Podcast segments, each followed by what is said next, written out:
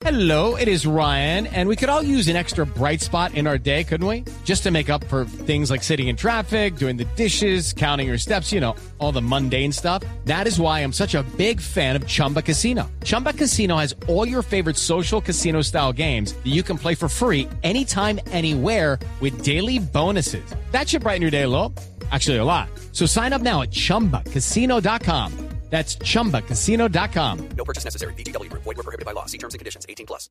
Cada avance tecnológico, cada innovación, ¿quiénes lo hacen? ¿Cómo lo hacen? ¿Para qué sí lo que viene? La nube. Tecnología e innovación en el lenguaje que todos entienden. Aquí comienza La Nube con Juanita Kremer y Andrés Murcia.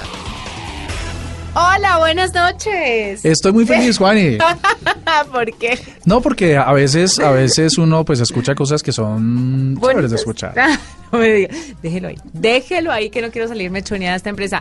Bueno, me alegra mucho eh, estar una noche más con usted. Para mí es un placer hablar de tecnología e innovación en el lenguaje que todos entienden. El lenguaje muy sencillo. Imagínate que, no sé si quisieras que empezáramos con una cifra, se me ocurre una.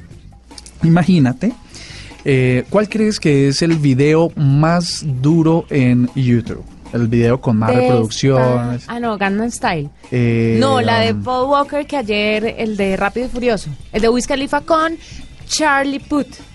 Mm, sí, con ellos. Eh, supongo que sí, porque como tú conoces, no, no puedo contradecir. No, porque es que ayer la noticia era que este video que se le hizo honor a Paul Walker, que usted sabe que trabajó en Rápido y Furioso, eh, murió y en la última película se hizo esta canción especialmente para él. Entonces el video, como por un millón de vistas, le ganó al Gangnam Style. Oye, ¿sabes qué? Solo por un paréntesis, ahora que dices rápido y furioso, me parece que eso sí sería terrible para una mujer, que además de que fuera rápido, fuera, Fuera furioso. furioso, sí, tiene toda la ¿Cierto razón. que sí? ¿no? O sea- yo también lo había pensado. No lo quería decir menos así de la nada, pero sí tiene razón. Porque, porque esto tiene que ver con carros, claramente, ¿no? Claro, sí, porque O sea, tras de Rápido y Furioso, Sí, porque que ande a toda velocidad, pero que furiosamente le saque a uno la plata. o sea, como no- dirían las mamás, tras de cotudo con paperas. Correcto, rápido y carro. furioso. Bueno, pero mira, las cifras hasta ayer por lo menos tienen que ver con esto. El, el Gangnam Style había logrado 2.8 mil, pero espérate, la cifra es larga. 2.894, 1.998, 716 millones de views. Mucha gente. Eso es un montón de views. Un montón Que de views, Si calculas que por cada millón te dan más o menos unos 100 dólares, ahí hay una plata importante para los que hicieron este video. Hay una platica, sí. Pues resulta que ellos ya llevan como cuatro años eh, tratando de llegar a esa cifra y por supuesto eran los reyes indiscutibles. Luego aparece See You Again de estos, De Charlie Puth y Wiz Khalifa. de estos señores muy importantes que a los que te refieres, que llegaba a 2.8 a 2.896.510 millones 916. Sí. Es decir, mm, ya lo empezaba a superar por unas por unos 2 millones de, de views.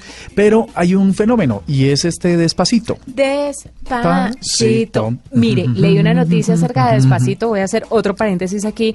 Usted sabe que los lugares donde se grabó Despacito no estaban en la ruta turística de Puerto Rico, si no estoy mal.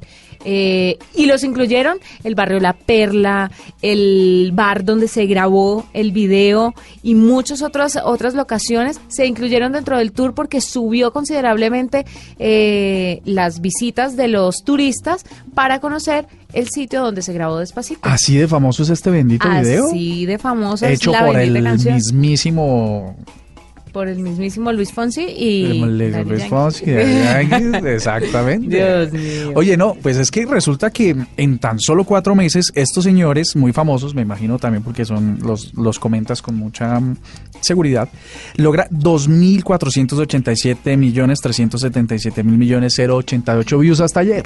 Eso quiere decir que en, a este ritmo, en más o menos uno o dos meses, podría superar eh, las cifras del Gangnam Style Yo no y, creo. De, y de See You Again. Yo no creo porque ya la curva va en descenso. Me parece a mí. Pero la gente sigue echándole la meradita. ¿Sabes lo que puede lo que puede pasar es que del Gangnam Style solo había una versión, digamos. Y lo que pasa es que despacito ya la hicieron en salsa, en vals, en música popular, en merengue, en banda mexicana. Ya lo hicieron en Sí. todas las versiones de géneros posibles, digamos, se, se diversifica un poco la, la cantidad de de accesos al mismo contenido. Aquí pues... Pero ser- sabe, ¿sabe qué me parece? Que por ejemplo mi gente de J Balvin con Willy William está pegando también muy fuerte. Y el bailecito, y hay un challenge ahí en internet, en, en redes sociales también para bailar como, como ellos lo hacen dentro del video. Entonces me parece que eso le puede empezar a restar popularidad a Despacito y no alcanzaría Despacito la cifra del Gangnam Style o de See You Again. O sea, mi gente le va a hacer el rapidito a despacito. No creo que Mm. mi gente llegue, no creo que mi gente llegue a estar tan arriba como estos, pero creo que mi gente le va a hacer la zancadilla para no coronar esas cifras tan astronómicas que tiene el Gangnam Style y el See You Again. El señor Balvin es bastante inteligente a la hora del marketing, porque imagínate que en redes en las que uno no esperaría que eso sucediera, como esas donde, esas aplicaciones donde uno canta, como Sync y tal, no son redes sociales para uno cantar con otros. eh, ahí se- es supremamente viral.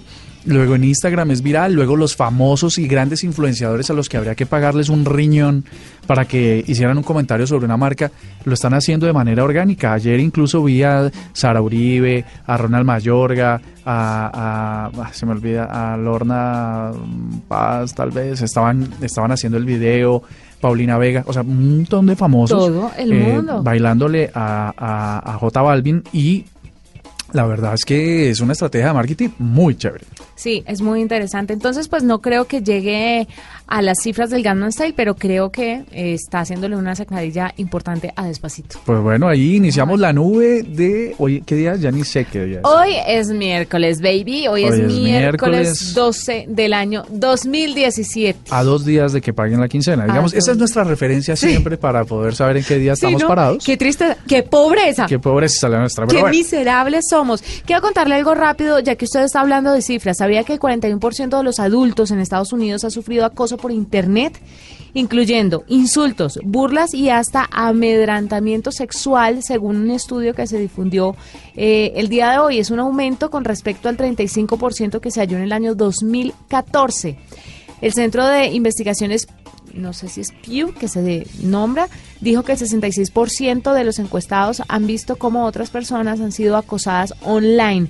Las mujeres están más propensas, por supuesto, a los acosos sexuales. ¿Esto qué quiere decir? Que les llegan fotografías explícitas de hombres con sus partes íntimas que no han pedido. Pero además eh, los hispanos y los afrodescendientes también son los más afectados. Y esto subió también y se disparó por el, el, pues por el triunfo de Donald Trump en la presidencia de los Estados Unidos que de una u otra forma hizo que la gente tuviera más licencia a través de redes sociales para molestar, insultar, amenazar a los hispanos y a los afrodescendientes a través de redes sociales. Esto abarca Internet, pero dicen que el foco de todo son redes sociales y que incluso llegan a amenazar y a decir que los van a contactar en vivo y en directo para eh, ajustar cuentas cuando están en una posición política diferente o por cuando tienen eh, preferencias sexuales distintas. Entonces es bastante preocupante a dónde están llegando. ¿40 qué porcentaje dijiste? 41% de los adultos en Estados Unidos ha sufrido acoso por Internet. Mm, eso es una cifra bastante alta porque pues a mí no me han acosado la primera vez. eh. A mí sí. ¿Te han acosado? A mí sí, y una persona, pues no acoso sexual, pero sí una persona llegó a amenazarme y a decir que sabía yo dónde vivía y que tuviera cuidado. Entonces, sí, es delicado. Pero sabe que creo que Internet o las redes sociales o los fundadores de esto están en mora de poner cartas sobre el asunto y ser mucho más estrictos con esto. Es difícil, por supuesto, porque a veces hay falsas alarmas, porque eh, persiguen a una persona específicamente, pero sí debería haber un control, porque entonces estamos perdiendo el foco de lo que de para qué se crearon estas redes sociales, para divertirnos, para entretenernos, para informarnos y no para insultar a quien se nos atraviese porque se nos dé la gana, porque nos levantamos con el pie izquierdo hoy. Sí, no, y además que fíjate que comentarios tan, tan inocentes en apariencia como tú publicas una foto en bikini y alguien te dice, bueno, las personas que publican fotos en bikini y, y llega un usuario y le dice, oiga, ¿cómo está de linda? o ¿cómo está de buena? o mire ese eh, lo que tiene. Bueno, que sean muy específicos. En realidad parece un comentario que solo refleja la descripción de una imagen, pero la persona que, que recibe esto eh, en volumen puede realmente sentirse afectada. Digamos, alguien que publica una foto con la intención de demostrar que ha trabajado por ser, eh, tener un cuerpo sano y tal, y le dicen gorda, Sí. es- o lo contrario. Es difícil. Es Entonces, digamos, eh, se expone a la persona a una agresión completamente. Pues con esas cifras empezamos esta edición de La Nube. Ya viene un invitadazo para que todos los que les gusta escribir estén pendientes. Esta es la nube de Blue Radio. Bueno, tenemos un invitado muy importante el día de hoy. Él se llama Carlos Liévano, él es director de Kindle Amazon en español y nos va a hablar de la plataforma disponible para los autores colombianos, porque ciertamente pues hay muchas personas que aman el libro físico, pero también hay muchos lectores que se han ido a los libros digitales, a estas obras de arte, pero ya en digital. Y no solamente los lectores, también los autores, porque han visto ahí una plataforma mucho más sencilla para llegarle a un público, por supuesto, más amplio. Carlos, bienvenido a la, a la nube. Hola Juanita, muchas gracias por la invitación. Bueno, cuéntenos un poquito qué noticias nos trae. Vale, eh, yo trabajo con Amazon en nuestro servicio eh, KDP, soy el gerente para KDP en español y KDP o Kindle Direct Publishing es eh, un servicio de autopublicación que permite a un autor en cualquier lugar llegar a una audiencia global de manera directa. Algo importante para entender es que eh, la autopublicación en este momento la hacemos tanto en eh, digital como en papel, entonces eh, en realidad los autores tienen la posibilidad de llegar a sus lectores en el formato de su preferencia. Ah, claro, porque la gente habla de Amazon y por supuesto piensan todo en digital, pero no en papel. Y es muy interesante que tengan esa opción también porque le pueden llegar a un público más amplio. ¿Cómo es esto de que lo hacen de manera directa? O sea, el tipo autor que necesite un editor, eh, que necesite más ayuda, puede tenerlo a través de su plataforma o solamente montan ahí los escritos y salen al aire. Eh, sí, el primer, el primer paso, por supuesto, es escribirle el- el- la obra que quiere que quiere publicar. Eh, nuestra recomendación claramente es que lo hagan con, con la mejor calidad posible y si eso requiere eh, contratar a un editor de, a un editor de estilo o a un corrector, eh, pues pues deberían hacerlo. Al final eh, la validación final la hacen son los lectores y, y, pues que queremos que tengan todas las opciones de, de- llegar al mayor número al mayor número de ellos. Entonces es un servicio de autopublicación donde ellos tienen eh, total autonomía y control sobre sobre su obra. Eh, digamos eso abarca tanto la libertad creativa de definir qué es lo que va en el libro cuál es la portada el título el- la sinopsis que va dentro de la página de detalle eh, a- asimismo como establecer el precio de la obra y retener todos los derechos. En- en- cuando usan nuestro servicio de KDP, los autores no están cediendo ningún eh, derecho a Amazon, sino que lo que están haciendo es eh, distribuyendo a través de Amazon, pero la totalidad de los derechos siguen siendo de ellos y, y pueden eh, cederlos de la manera que consideren más eh, conveniente con otros actores. Cuénteme un poquito acerca de los autores. ¿Qué requerimientos hay para ellos a la hora de subir sus escritos? Mayores de 18, pueden ser jóvenes entre los, no sé, tal vez 12, 18 años. Eh, sí, para crear, la, para crear una cuenta pues debes eh, te- tener la mayoría de edad, entonces tener más de 18 años, eh, pero más allá de eso no hay ninguna ninguna restricción adicional. Cuando cuando hablábamos hablábamos de, digamos de, lo- de la digamos de una publicación directa, ¿cierto? Entonces en realidad no hay personas que van a decir bajo su juicio subjetivo si tu obra merece estar en las manos de los lectores. Son los lectores una vez la tienen en sus manos quienes dicen a través de, de sus reseñas, de sus calificaciones, eh, si la obra pues amerita que, que la sigan encontrando otras otras personas. Entonces eh, pues no nosotros no restringimos eh, digamos ningún género, no restringimos eh, si hay una obra más experimental que de pronto está jugando un poco con las normas gramaticales. Eh, lo único es obviamente hacemos un, control que no vayan a haber cosas que, que salgan del uso de digamos del, de- del uso de la razón común, eh, como por ejemplo no hacer apología a la violencia o algo por el estilo. Pero más allá de eso, eh, el autor está en, total libertad de de publicarlo. Uno, digamos, uno de los elementos esenciales, como venimos hablando, es, darle mucha autonomía al autor. Bueno, Carlos, ¿y que hasta ahora qué acogida ha tenido? ¿Qué recepción ha tenido? ¿Se han volcado los escritores a, a- hacer la publicación de libros? ¿Cómo, ¿Cómo ha venido en aumento o cuál ha sido el estatus? ¿Cómo lo sienten ustedes?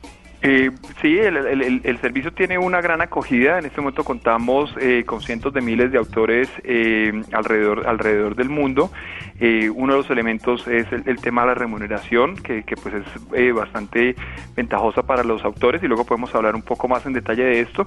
Pero creo que en adición a hablar del número de autores y la acogida, creo que otra cosa más importante es el resultado que están presentando. Si tú miras el listado del top 100 de obras eh, de, de- en, en el listado de Amazon en español. eh, del, de ese top 100, cerca de 40 obras en una semana dada eh, son obras autopublicadas. Entonces, eh, yo creo que eso sirve de, de- de evidencia de que el, digamos, la, la autopublicación entra en igualdad de condiciones eh, con, con obras que vienen de otros, de otros procederes. ¿Y los derechos de quién son? Porque no sé si ustedes como plataforma se queden con alguna porción de lo que eh, de lo que le entra al autor por la adquisición del libro en digital o en físico, como sea que lo venda. Sí, nosotros tenemos, eh, me lo dicho, lo que decíamos, los derechos son todos del autor, nosotros lo único que estamos haciendo es la distribución. Entonces, si luego el autor quiere negociar parte de sus derechos con una editorial o quiere ceder la parte de papel a una editorial, eh, lo puede hacer. Si ya la tiene con una editorial, obviamente también puede usar la autopublicación como un complemento para llegar a esa audiencia global.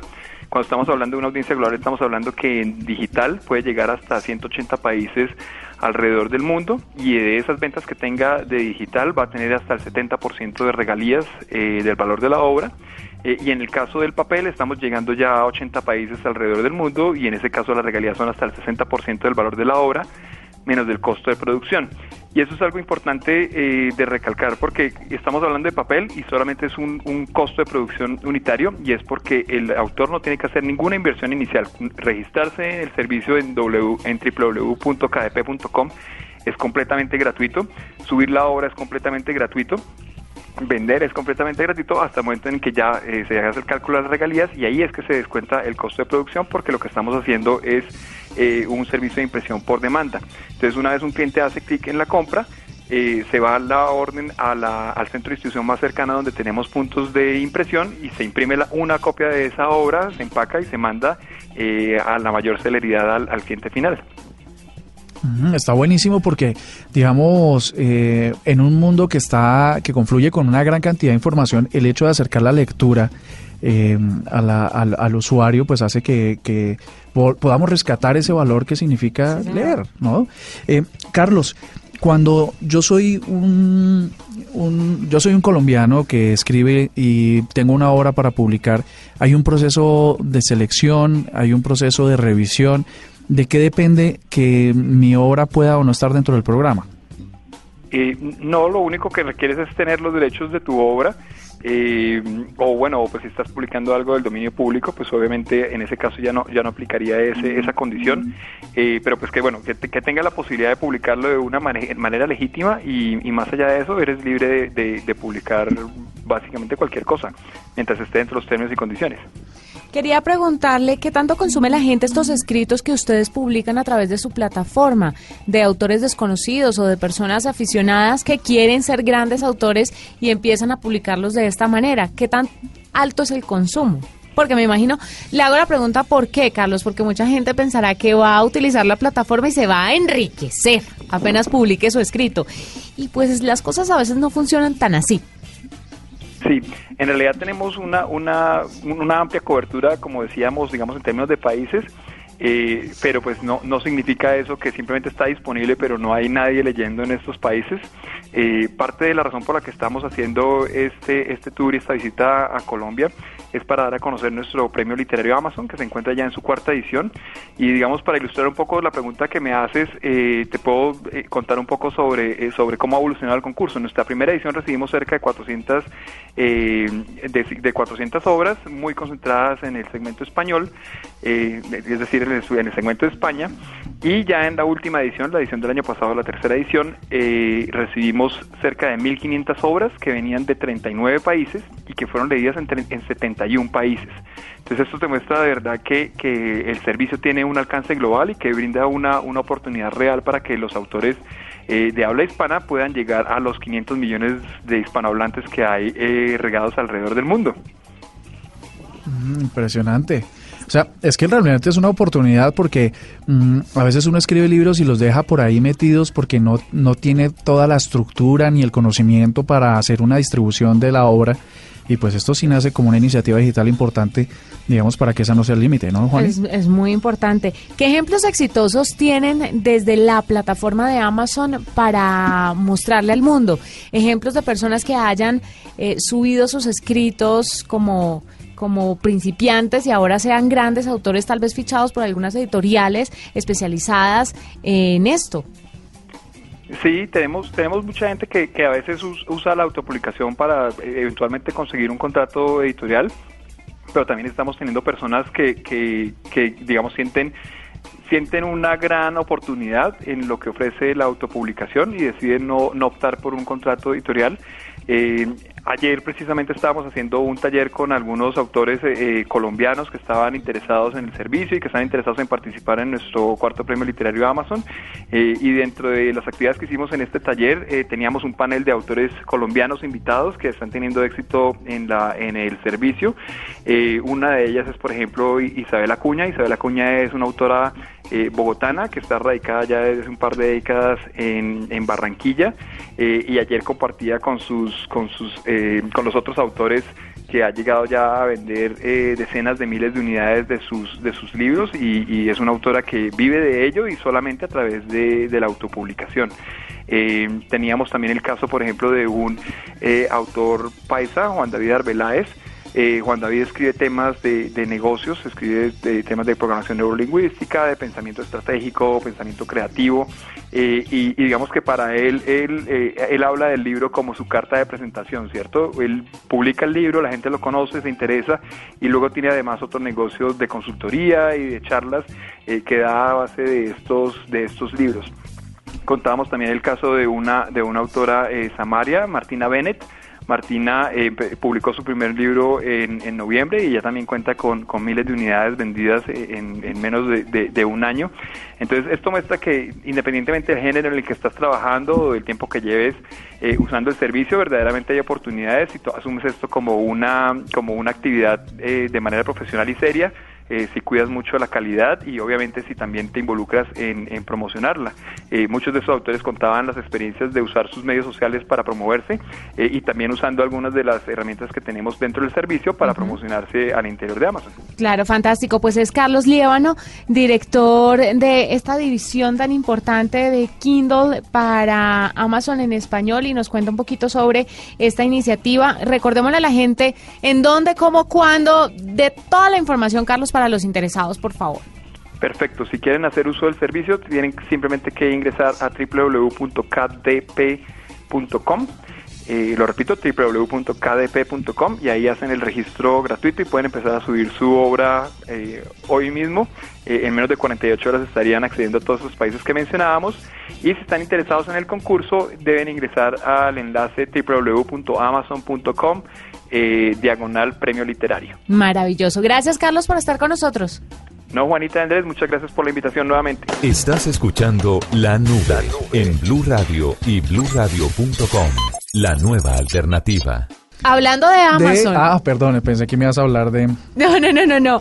Hablando de Amazon, ¿sabe que lanzaron una marca de vinos? Se unieron a una compañía en Estados Unidos que está sacando muy buenos vinos y ahora decidieron agarrar esa, esa marca, hacer una, una sociedad y entonces tienen esta nueva marca de vinos que se llama Next. Tienen dos vinos tintos y uno blanco y la están vendiendo a través de Amazon.